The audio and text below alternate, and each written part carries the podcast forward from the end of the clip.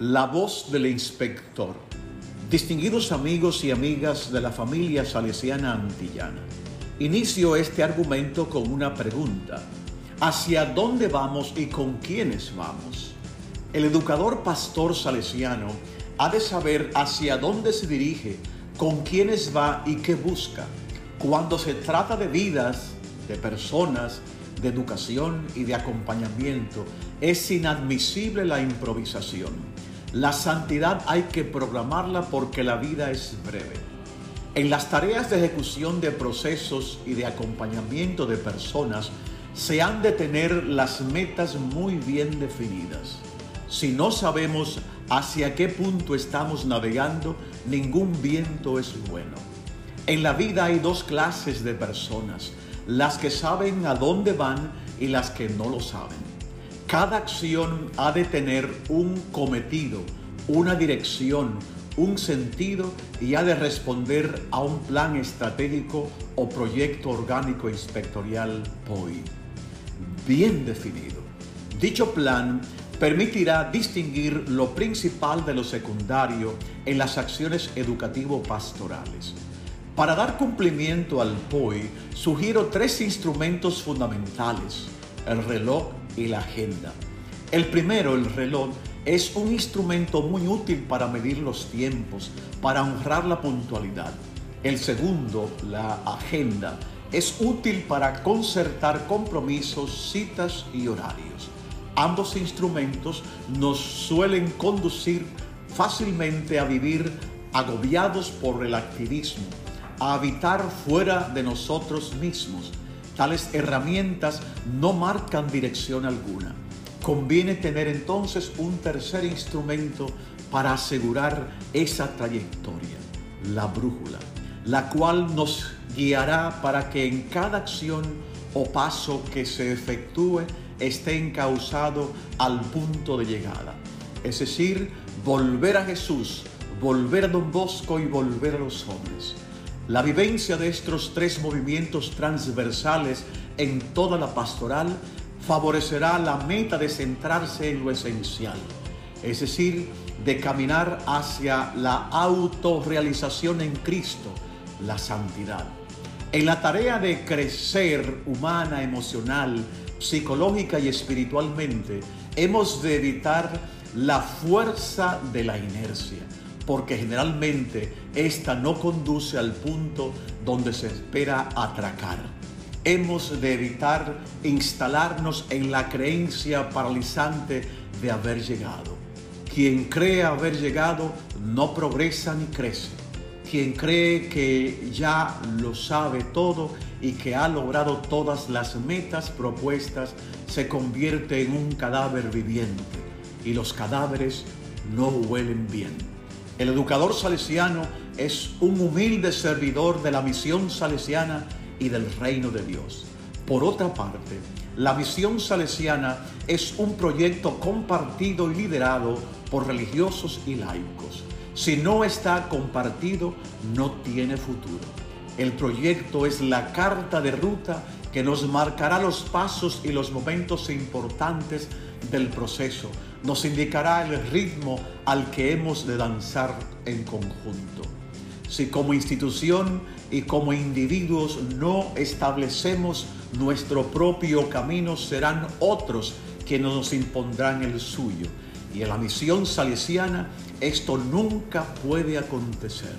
Es decir, acompañar a los jóvenes para que asuman la responsabilidad de la propia existencia y puedan aportar sus valores a la familia, a la iglesia y a la sociedad no es algo negociable. La misión nos exige tener prioridades y evitar la dispersión. El POI nos ayudará a anticipar tales metas y prioridades, es decir, primero lo primero. Y lo primero son las personas, los educandos, los educadores se ha de responder siempre a sus necesidades, adaptando los procesos y las estructuras a ellos. Invito a todos a visualizar las metas que nos plantearemos para este sexenio 2020-2026. Recuerden que el cerebro no hace distinción entre lo que imaginamos o soñamos y la realidad. Al imaginar o soñar desde la inspectoría aplicando el POI a las metas, se generará una visión positiva en la comunidad educativa que a su vez se reflejará en la alegría, el gozo y la esperanza de proyectar y trabajar juntos. Además, una sensación de plenitud por el hecho de disfrutar juntos el camino. En fin, lo fundamental es saber lo que se quiere y amar lo que se hace. Y recuerden siempre ir al corazón de las cosas con los ojos del corazón. Muchas gracias. Hasta la próxima.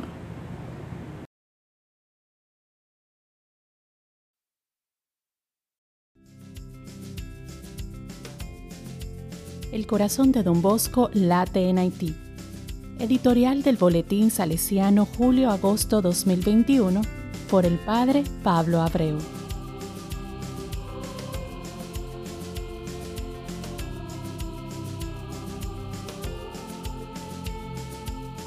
El atroz asesinato del que ha sido víctima el presidente de Haití, Jovenel Moïse, y en el que también resultó herida de bala la primera dama, Martín Moïse, muestra que una vez más el pueblo haitiano se ve sacudido desde sus cimientos por otra crisis de alcances imprevisibles. Este magnicidio se une a la sucesión de desgracias políticas, naturales o sanitarias que hacen al país un caso especial. Sin dudas que el más doloroso de los golpes en la historia reciente fue el martes 12 de enero del 2010, cuando un terremoto de 7 grados de magnitud cobró la vida de unas 300.000 personas y un millón y medio se quedaron afectados. Luego la pandemia abrió para el país más pobre de América un nuevo episodio en esta sucesión de crisis, agudizando la perenne crisis económica y la lucha por el poder en una nueva etapa de inestabilidad, que sumado a una escalada de secuestros y la violencia en las calles, escribe esta triste nueva página en la historia de este país, donde la violencia se impone. Y es en medio de esta nueva crisis donde los hijos de Don Bosco, presentes desde el 1936, están llamados nuevamente a mostrar la grandeza del rostro del Padre y Maestro de la Juventud en medio de esta situación tan triste y dramática, haciendo latir el corazón de Don Bosco en cada uno de los que, en lugar de destruir y aniquilar con la violencia, buscan construir, uniendo a todos en un solo corazón que busca la paz. Así como durante las crisis anteriores, los salesianos han jugado un papel protagónico, también ahora siguen siendo pieza clave para que de nuevo se levante.